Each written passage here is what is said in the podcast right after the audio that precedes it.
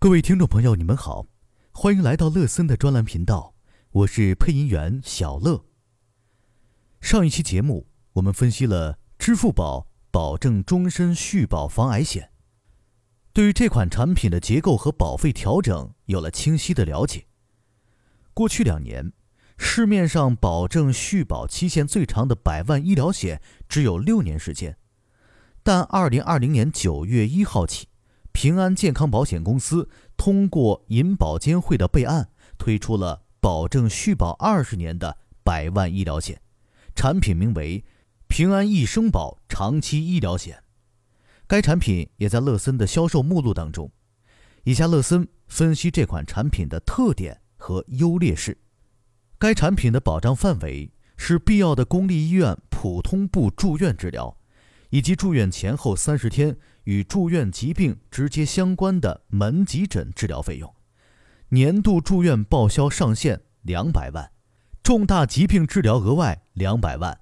二十年内累计报销上限八百万。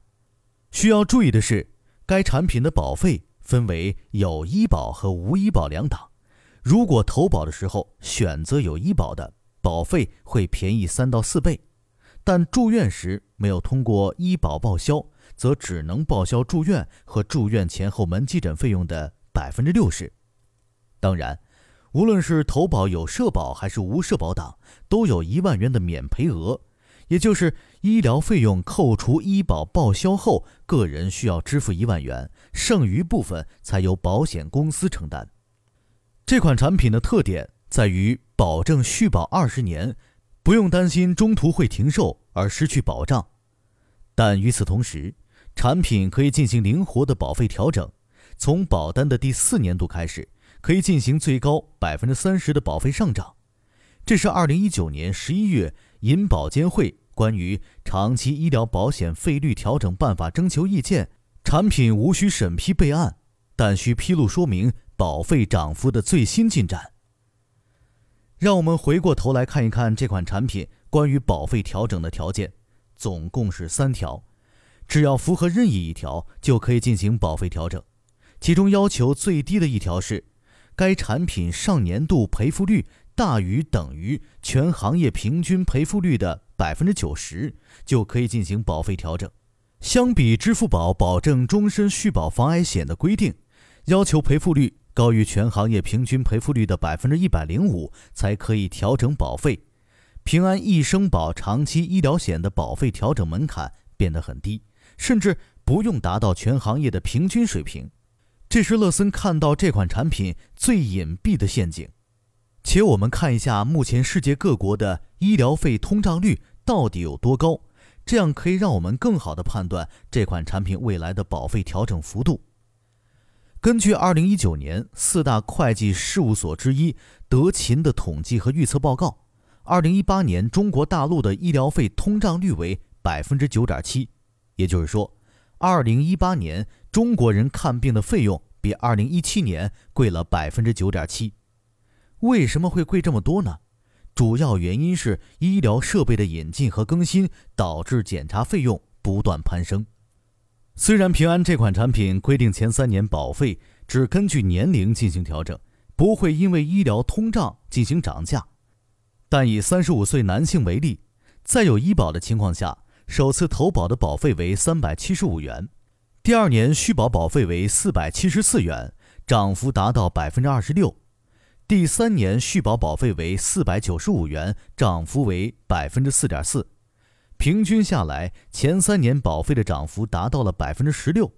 这是一种非常隐蔽的涨价方式，实质已经把医疗通胀计算在内了。上面乐森提到，中国大陆的医疗通胀率高达百分之十左右，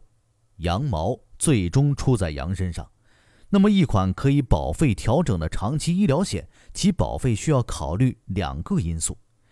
一个是传统医疗险的年龄因素。年纪越大，保费越贵。另一个是上一年度的医疗通胀率，两者相加得出每年的保费涨幅。传统医疗险对于成年人每增加五岁提高一次保费，涨价介于百分之十六至百分之三十五之间，平均增加一岁保费增长百分之三到百分之七，加上目前和可预见的未来，中国医疗通胀率会维持在百分之十左右的水平。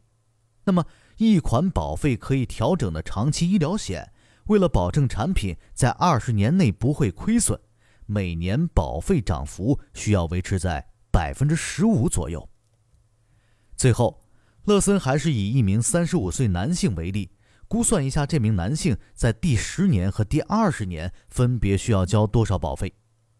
在有医保的情况下，保费相对便宜。前三年的保费已经设定好，分别是三百七十五元、四百七十四元和四百九十五元。之后按照每年百分之十五的合理范围计算，第十年需要交的保费是一千三百一十六元，第二十年需要交五千三百二十六元。二十年间保费增长了十四倍，与传统医疗险二十年间涨幅四倍相比，是不是有点吓人呢？如果以百分之二十计算，第二十年的保费是九千七百七十一元。当然，保费的涨幅不是最吓人的，最吓人的是平安一生保保证续保二十年版本的保费调整条件过于宽松，无需达到全行业的平均赔付率。仅需百分之九十就可以进行调整，这给了平安很大的调整空间。希望未来其他保险公司推出保证续保二十年的长期医疗险，其保费调整的条件更加严格，这样对于投保人会更加友好。当然，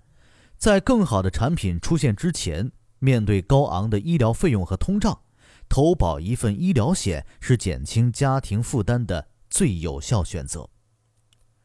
好了，本期节目就到这儿，欢迎订阅收听。如果您有所收获，请点个赞和转发。欢迎私信和添加乐森的微信交流，我们下期再见。